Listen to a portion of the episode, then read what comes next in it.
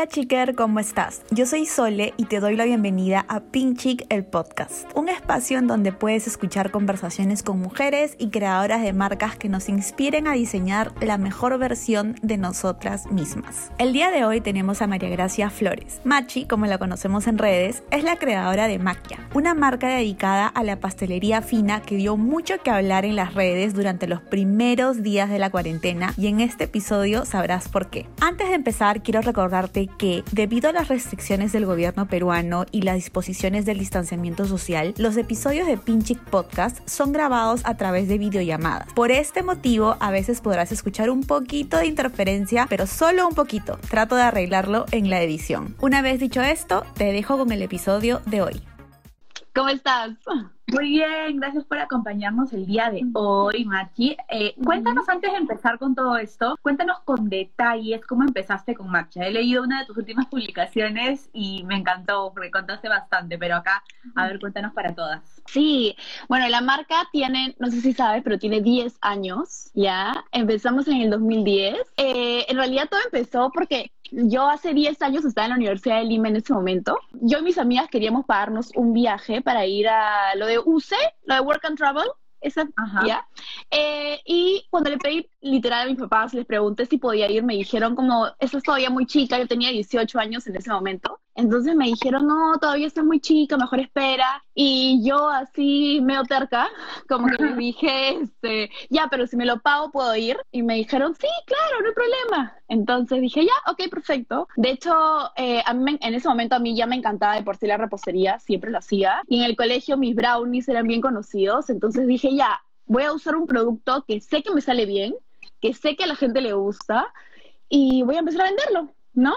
Entonces empecé a venderlo en la Universidad de Lima, donde estaba ahí, y lo empecé así como deambulante, literal me iba a vender los brownies por todas partes y en realidad al final me fue súper bien, terminé pagándome el viaje completamente sola con todos los brownies, ya, este, y de ahí me fui al viaje, perfecto, regresé y la venta en verdad seguía tan buena, seguí vendiéndolos que este, empecé luego a ir a, a las cafeterías, a los kioscos de la universidad y de ahí no solamente la Universidad de Lima, sino que fui a otras universidades y colegios. Entonces los, terminé vendiendo en un montón de sitios. Ese, el segundo año ya de, de vender los brownies, digamos, eh, fue que creé Maquia, la marca, eh, con mi familia, eh, por la venta de los brownies había sido tan buena y mi familia de hecho tiene un background de postres así bien bravo, siempre habían, habían tenido pastelerías antes y todo, y todos en mi casa hacemos dulces desde que somos chiquititos, entonces nos unimos y formamos Maquia en el 2010. Sí. ¡Qué linda historia! Oye, te, te, juro que hay un montón por contar, pero olvídate que si no, no, no, va a acabar, no vamos a acabar nunca. Ahora hablemos sobre la cuarentena y todo lo que trajo consigo. O sea, tú acabas, me parece, de abrir tu primer local. Hace, sí, sí, sí. O sea, nosotros, como te digo, tenemos 10 años, pero eh, a, trabajando a pedido por delivery. Entonces, recién, eh, antes de la cuarentena, más o menos dos meses, habíamos abierto la cafetería que tanto nos costó. literal, este, la abrimos y dos meses después pa, pasa todo lo de la cuarentena, ¿no? Claro, yo vi la comunicación de pronto en tus redes, ya no podía ser venga, local, prueba, ¿no? Cambiando por contenido y empezaste a hacer receta. O sea, ¿por qué decidiste hacer esto? Y si este giro comunicativo te ha ayudado en lo que es hoy el negocio. Claro, lo que pasa es que, a ver, de la noche a la mañana pasó esto, todos saben, ¿no? Y yo antes era como, hacía suma mis postres, enseñaba la tienda, este, hacía imágenes súper provocativas y como que decía, ven, ven a la tienda, ¿no? Y la gente como, ah, ya voy a ir, voy a ir, pero de la nada era como, ya no puedo hacer eso, o sea, y, o poner tipo las tortas lindas, es como, mira esta torta que no vas a poder comprar en cuánto tiempo, ¿no? Entonces un día así, el primer día, el primer día de cuarentena, eh, dije, voy a hacerme canchita, literal. Que me provocaba canchita y dije, voy a hacerme canchita. Y de la nada dije, ¿y si lo grabo? Voy a ver. Y lo grabé canchita, así de simple, pero mi canchita es súper rica y siempre me dicen que es buena, entonces dije, ya, voy a grabarlo y voy a ponerlo. Entonces, literal, me acuerdo que grabé un video y dije como, voy a hacer canchita, ¿ya? Hice la canchita y no me imaginé las respuestas, o sea, un montón de gente me decía, ay, a mí siempre se me quema la cancha. Y mucha gente hizo la receta o hizo de la forma que yo lo hacía y me dijeron como al fin no se me quemó. Y yo decía, wow, no puedo creerlo, no tenía idea que tanta gente se le quemaba la calcha. Entonces, este, o sea, el, el, recibimiento fue tan bueno que dije, no, tengo que seguir haciendo esto. Entonces, al día siguiente hice, me acuerdo, risotto de champiñones con pollo al horno y dije, ya, lo voy a publicar también. Porque, ¿qué pasa? Que en mi casa, nosotros somos varios y ahora que estamos en cuarentena, la persona que normalmente cocina ya no está. Entonces, ya mi mamá cocina muy rico, pero no le gusta cocinar. Entonces dije, ya, yo me voy a encargar de cocinar para todos. Entonces empecé a cocinar y dije, ya voy a grabar lo que cocino, ¿no? Y al día siguiente, pues esto fue súper buena también. Y al día siguiente hice lo mismo. Y por más de un mes y medio, todos los días colgué una receta. Ya recién desde la semana pasada lo estoy haciendo interdiario porque ya tengo mucha chamba, pero todos los días una receta, entre salados y dulces. Y, y, en verdad a la gente le encantó. O sea, no me imaginé que, tú, que, iba a tener tanta, tanta acogida, de hecho. O sea, que la gente, y realmente la gente me manda sus fotos, me taguea, me dice, o sea, me enseña todo lo que hace, me dice como, nos encanta, por favor, sí, así, me encantan las recetas. Me dicen, lo has hecho de una manera mucho más fácil. O sea, yo siempre pensaba que la cocina era difícil, pero ahora como lo, tú lo explicas, como lo haces ver tan fácil y cuando lo hago resulta que sí es fácil. Entonces es algo súper bueno, ¿no? La gente le ha gustado. Qué lindo. Si hay algo que muchas personas que antes no nos acercábamos a la cocina, lo digo por mi caso, porque yo la verdad es que, como tú dices, también hay una, una persona que cocinaba en la casa, claramente ya no está. Entonces aquí también tenemos que dividirnos. Yo no me acercaba a la cocina para nada. A todo el mundo le sorprende ahora aquí que yo esté cocinando desayuno, eh, pero es que la verdad es que relaja. A mí la verdad no me gustaba cocinar y hoy en día cuando quiero distraerme, me meto a la cocina, experimento con algo, lo que sea. Hace unos días hice galletas de avena con plátano, no pensé que me iban a salir, me salieron. Ay, qué bueno. ¿Tú por qué crees que nos relaja cocinar? ¿Tú que estás metida en esto? Yo creo, en parte, no sé si te pasa a ti, a mí me pasa, yo todo el día, mi cerebro siento que todo el día está funcionando, así, todo el día, todo el día, todo el día. Y cuando tengo muchas cosas que hacer, termino agotada mentalmente porque todo el día estoy pensando en todo, ¿no? Pero ¿qué pasa? Cuando empiezas a cocinar, eh, es un momento en el que te tienes que concentrar en lo que estás haciendo. Te tienes que concentrar en, en ver, en mezclar, en pesar, qué sé yo. Y en esos momentos, en esa hora, dos horas, tres horas, tu cerebro deja de funcionar y simplemente se concentra en hacer la receta. Entonces, de por sí eso ya libera un poco la mente y es un poco más relajante, ¿no? Además, tú sabes que la comida de por sí libera endorfinas, eh, es por eso que cuando estamos tristes o cuando tenemos ansiedad comemos un chocolate, o sea, la comida siempre trae un sentimiento de confort. Entonces, hacerla ya de por sí nos relaja, nos libera la mente, digamos, y además como cuando la comemos, obviamente nos hace feliz, ¿no? Entonces creo que es todo un combo perfecto. Qué lindo. Eh, Otra cosa que me he dado cuenta es que cocinar es más bonito y de hecho satisface cuando lo haces para otros, ¿no? O sea, yo siento de verdad un placer cuando me haces el desayuno y estoy ahí, soy súper pesada con mi familia y les digo, ¿te gustó? ¿Te gustó? ¿Te gustó eso que sí. Imagino que para ti que tienes una marca de repostería, esta sensación debe ser a grandiosa escala, no sé, a la hora que, no sé, cuando piensas hacer un postre, cuando haces la carta, cuando... Cuéntanos un poco sobre eso. Sí, bueno, o sea, por ejemplo, en mi casa, ahorita, de hecho, siempre que cocino, les pregunto a todos, ¿y qué tal? ¿Y qué tal? ¿Les gustó? ¿Les gustó? ¿No? Siempre. Eh, y cuando les gustó, como obviamente me pongo súper feliz, pero a grande escala el, el, el, la satisfacción es mucho más grande, ¿no? O sea, eh, tienes a todas las personas que te escriben y te dicen, eh, bueno, no, no todos te escriben, pero muchos, de verdad, te dicen, este, me encantó el postre, estuvo súper rico, la verdad que lo disfruté, y como que ese sentimiento de que todos te digan cosas lindas, de hecho, obviamente me pone feliz, pero además también es porque yo creo que se siente como que, que yo hago las cosas con cariño, o sea, a mí me encanta mi trabajo, me encanta, o sea, yo siento que no es trabajo, yo siento que no trabajo, la verdad, ¿ya? Es mi hobby.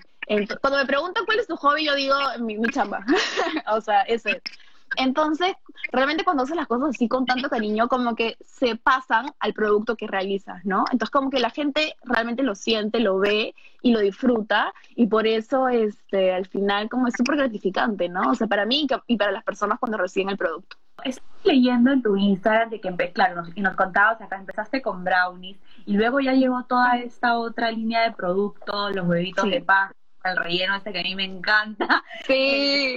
Ay, escúchame, es adictivo. ¿Cómo así decidiste dar este giro y ofrecer otro, otros productos dentro de tu carta de lo que ofrecías? Bueno, este, nosotros, o sea, cuando, cuando ya fundamos Maquia, éramos eh, en ese momento yo, mi mamá, mi hermana, mi tía y mi prima.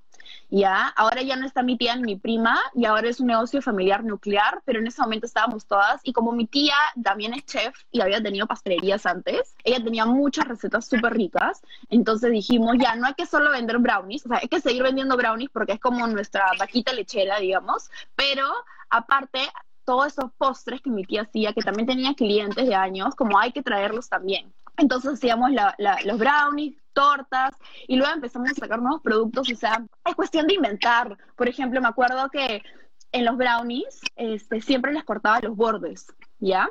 Cuando los vendía les cortaba los bordes. Entonces, este, me sobraban muchos bordes y cuando los hacía en mi casa, mi familia al final se engordó, cada uno se engordó como 10 kilos porque solamente comían este, brownies, ya, o sea, los bordes, todos se engordaron. Entonces me dijeron, por favor, tienes que hacer algo con esos bordes. Y yo dije, ya, ¿qué hago? ¿Qué hago? ¿Qué hago? Entonces eh, inventé estas galletas de avena que se llaman las brookies, ¿ya? Que son una, unas galletas de avena con chips de chocolate y dentro tienen todo el relleno de brownie, que es el relleno de los huevos de Pascua ya que es un relleno, o sea, lo hago, digamos, con los bordes de los brownies, pero le meto más cosas, le meto fudge, le hago un montón de cosas y hago toda una mezcla buenaza y relleno estas galletas. Y así creé las brookies, que también tienen 10 años ya porque las creé hace 10 años, y luego después de las brookies una Pascua, no me acuerdo cómo ni por qué, la verdad, se me ocurrió rellenar los huevos de brownie. En ese momento no existían huevos rellenos de otra cosa que no sea hueco o sorpresa, ¿no? Porque siempre vienen con o hueco o es sorpresita. Entonces en ese momento se me ocurrió hace también como seis años más o menos rellenarlos con brownie y también fueron un hit. Y ahora, de hecho, mi campaña más fuerte del año no es Navidad, es Pascua. Entonces imagínate. O sea, este año claramente no fue así, ¿no?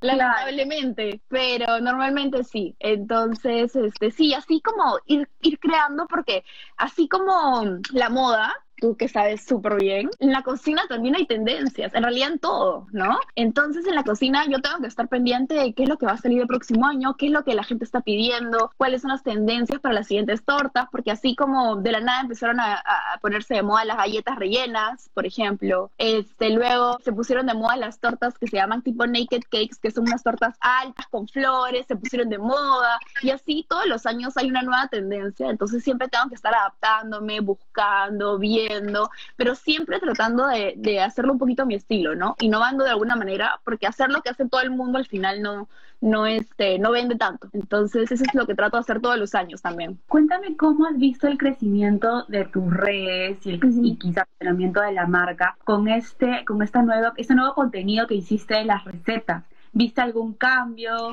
Cuéntame un poco. De hecho, eh, en toda la cuarentena subimos un montón de seguidores, ¿no? Tenemos ahora bastantes más, pero no solamente los seguidores, porque eso no es lo más importante, sino las interacciones, ¿no? La gente comenta mucho más, la gente da mucho más likes, la gente escribe mucho más de lo que escribía antes. Antes te escribían para pedirte una torta, a veces te preguntaban el precio y a veces te la pedían o a veces no, ¿no? Pero ahora no solamente me preguntan sobre mis tortas o mis productos, sino me escriben y me dicen hice la receta, o me escriben para preguntarme algo, o empiezan a, a contarme historias, muchas personas me escriben y me dicen hice la torta para mi abuelita porque me recordaba no sé qué, y me empiezan a contar tipo historias súper personales y súper lindas y me llenan de mensajitos súper, súper bonitos. Y en realidad eso es lo que más me ha gustado, o sea, de todo esto, de todo lo que he hecho en la cuarentena, recibir tantos mensajes de cariño, tanta gente que me escribe, haciendo las recetas, las fotos que me mandan todos los días, o sea, al final este, he mantenido la página activa de la mejor manera porque me encanta hacerlo. O sea, me encanta enseñar recetas porque a mí me encanta enseñar también. De hecho, antes de la cuarentena yo ya enseñaba clases, o sea, daba clases todos los meses de repostería. Entonces lo he,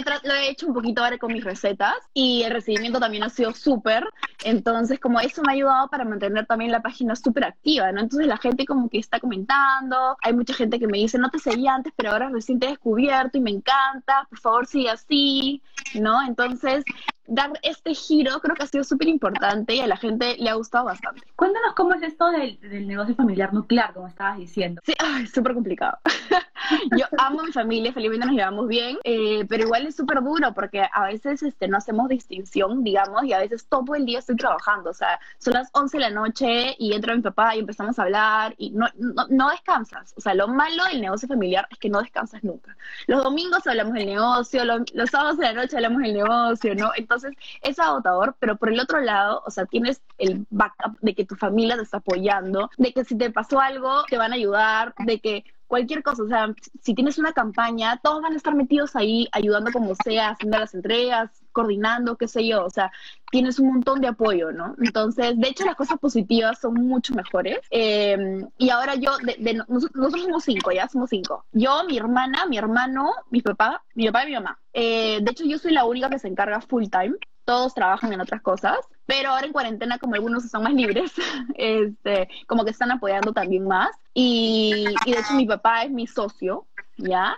Entonces, este, él sí trabaja full conmigo también. Eh, entonces, en verdad, el apoyo que recibo de parte de ellos es súper, o sea, en la parte de la cocina yo soy como que, digamos, la única, la, tipo las recetas, todo soy yo, pero en la parte de atrás tipo la administración, ahora con todos los protocolos de, de higiene y salubridad, de eso, todas esas cosas, en verdad me ayuda un montón mi familia también, ¿no? Porque yo no soy la única y no podría, pero tampoco sola, es, complicado. Es, es, muy importante cuando eres emprendedora tener uh y o delegar ciertas cosas de manera que tú sola te concentras en lo que te apasiona y en lo que te hace, tú eres buena, ¿no? Tú eres buena haciendo postres y dándole toda esa creatividad y ese sabor buenazo que te está haciendo agua la boca, es todo lo que me estás contando. Machi, cuéntales qué consejos podrías darles a las emprendedoras del rubro de alimentos que estén escuchándonos el día de hoy. Bueno, en general hay, hay, hay, hay, varias, hay, varias, hay varias cosas, ¿no? Una de las cosas más importantes, o sea, tener un buen producto es importante,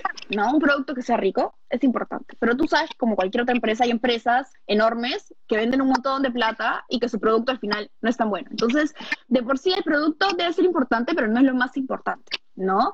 Eh, es súper importante saber cómo venderlo, cómo cubrir la necesidad de tu cliente. O sea, primero es entender a tu cliente, qué es lo que está buscando y saber cómo está satisfaciendo esa necesidad. Además, cómo venderlo a través de las redes, es súper importante. Las redes ahora son todo. Mi canal de ventas, eh, en realidad, el principal es Instagram ahora. Antes este, me llamaban mucho, me hacían pedidos, el boca a boca era súper importante, pero ahora el boca a boca ya no es todo. Ahora, en realidad, la, la plataforma más fuerte para mis ventas es Instagram. Pero además de todas esas cosas que he dicho, en realidad, una de las cosas más importantes es la preventa y la postventa, o sea, el trato con los clientes. O sea, yo siempre digo eso, para mí creo que es una de las cosas que ha marcado mi negocio, es todos vamos a cometer errores, todos somos humanos, las empresas están hechas por humanos. Entonces todos nos vamos a equivocar en cualquier momento. El tema está en cómo lo resuelves, ¿no? Si te equivocas, ¿cómo lo resuelves? ¿Cómo hablas con tu cliente? Si tienes un problema, ese problema, si tú cometiste un error, no se lo puedes trasladar al cliente. O sea, ese es tu error. Entonces tú tienes que ver la forma de solucionarlo. Entonces, en todos estos años, por supuesto que he tenido errores, por supuesto que he tenido algunos inconvenientes, pero la forma como lo hemos, como lo hemos uh, arreglado, cómo hemos conversado con el cliente, cómo le hemos retribuido. Creo que eso ha marcado la diferencia, ¿no? O sea, porque realmente, o sea, a mí no es como ya, a mí no me importa solamente venderte la torta y ya, que la comas y a ver si te gustó o no. A mí me importa si te gustó, si estaba perfecta, si le recibiste bien, si era lo que habías pedido, ¿no? Porque después, si te gustó, tú vas a recomendar de acá a 50 personas más, le vas a decir, sí, mira, pedí esta torta. Pero si no te gustó y encima te, te, trataron mal o tuviste un inconveniente y no lo resolvieron, al final no, son, no, te no solo no te va a recomendar, sino que además hay, van a haber como 50 personas que no te van a comprar porque esa persona ya les dijo a ellos. Entonces, es súper importante que puedas este, hablar con el cliente, tratarlo de la mejor manera, eh, ya sea si es positiva la venta, o sea, digamos, si estuvo bien todo para saber cómo está, o si tuviste un problema, arreglarlo tú y no trasladarle eso al cliente, ¿no? Creo que esas cosas son las más importantes. ¿Cuál considerarías tú? Claramente hoy no es un momento como para pensar en locales, quizás para algunos, pero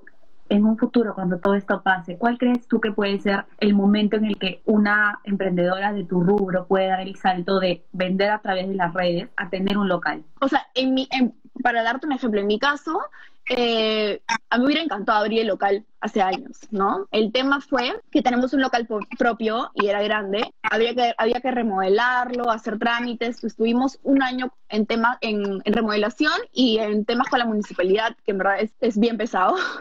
Este, entonces en realidad, o sea, nos tomó bastante, bastante tiempo hacerlo, pero si yo hubiera, si no hubiera tenido el local, creo que yo hubiera abierto algo más chiquito desde el comienzo y en realidad es son varios factores. Uno, que sí es importante, como dijiste tú, tener un socio o alguien familiar que te apoye, eh, porque tú puedes tener muchas cualidades, pero dos cabezas piensan mejor que una. Entonces, en mi caso, yo puedo ser muy creativa y, puedo ser muy buena en haciendo postres y todo, pero, por ejemplo, yo no soy tan organizada, ¿ya? Entonces, administrativamente yo necesito gente que me apoye o que me, o que, que me ayuden, ¿no? Entonces, este, delegar conseguir gente, ¿no? Este, que te apoye, unir fuerzas, digamos, para este, ya poder abrir un local, pero son muchas variables, ¿no? O sea, tienes que buscar un local eh, que, no, que, la, que, que la, la, renta, digamos, no te cueste tanto, porque la mayoría de negocios de comida, en realidad, eh, quiebran al año porque no pueden pagar la renta. Esa es la verdad. Tú siempre vas a ver, de la nada un restaurante chiquito, te encantaba, estaba buenazo, pero al me, a los meses cerró.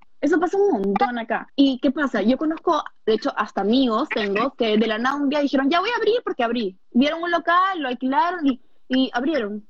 Y no, tienes que sacar cuentas de cuánto tienes que vender para llegar a tu punto de equilibrio, cuánto te va a costar renta, cuánto es lo que tienes que vender para poder pagar a tus trabajadores, para poder pagar el local, en cuánto tiempo vas a recuperar, o sea, hacer todo un plan de negocios. Creo que es súper importante. No puedes simplemente decir, ya voy a abrir porque este local me gustó y vendo postres ricos y ya está, ¿no? O sea, son varios factores. O sea, es realmente hacer chamba. O sea, hacer chamba, hacer tu plan, ver, ver el tema, ver números, ¿no? Sacar bien tus costos, porque ese es un error que muchos cometen y de hecho mucha gente me ha preguntado también ahora en la cuarentena cómo sacar los costos. Un montón de gente me ha preguntado. Ya, es todo un tema sacar los costos, pero es muy importante porque si no sacaste bien tus costos, nunca vas a, o sea, tu empresa nunca va a ser rentable. Entonces, eso también es un factor súper importante, ¿no? Entonces, sí, yo lo que le podría recomendar a todos es en realidad pensarlo bien, hacer bien números, hacer tu plan, organizar, ver cuánto tienes que ganar, cuánto, puede, cuánto puedes gastar, tratar de no conseguir rentas súper altas porque ese es el mayor problema que todas las empresas de comida tienen y, y tener un, un equipo súper confiable. O sea, a mí me ha costado un montón encontrar el equipo que tengo ahora. Pasé por miles de entrevistas, o sea, olvídate, yo entrevisté a todos, yo entrevistaba personalmente a todos y en realidad ahora somos un equipo lindo, amo mi equipo y creo que ellos también les encanta trabajar conmigo y trabajamos juntos y en realidad creo que eso es lo más importante, conseguir gente que valore lo que haces, uno, que le guste trabajar contigo, ¿no? Y que sea súper responsable y súper confiable. Porque muchos negocios también tienen problemas porque contratan gente que porque esta persona es más barata que la otra, al final pues este, no, no era confiable y terminó porque no llamaste sus referencias o algo, al final esa persona no fue confiable en absoluto y no sé, te generó problemas, qué sé yo. Entonces también es importante el equipo humano que contratas, ¿no? Entonces también hay que tener mucho cuidado con eso. Buenazo. Maki, cuéntales a todos dónde pueden Este, pueden seguir mi página que se llama maquia.pe en Instagram. Facebook estamos como Maquia. También tenemos una página web que es www.maquia.pe. Justo ahorita también le estamos actualizando, así que también por ahí pueden ver todos los productos que tenemos. Eh, y pueden seguirnos, ver las recetas, nos pueden preguntar por nuestra carta. En realidad tenemos cosas súper ricas y bueno, como les digo, tenemos un montón de recetas que colgamos. Ahora interdiario. Hay un montón de recetas saladas y dulces, así que nos pueden seguir para ver todo lo que colgamos. Buenazo, gracias, Machia. Machia, es machi.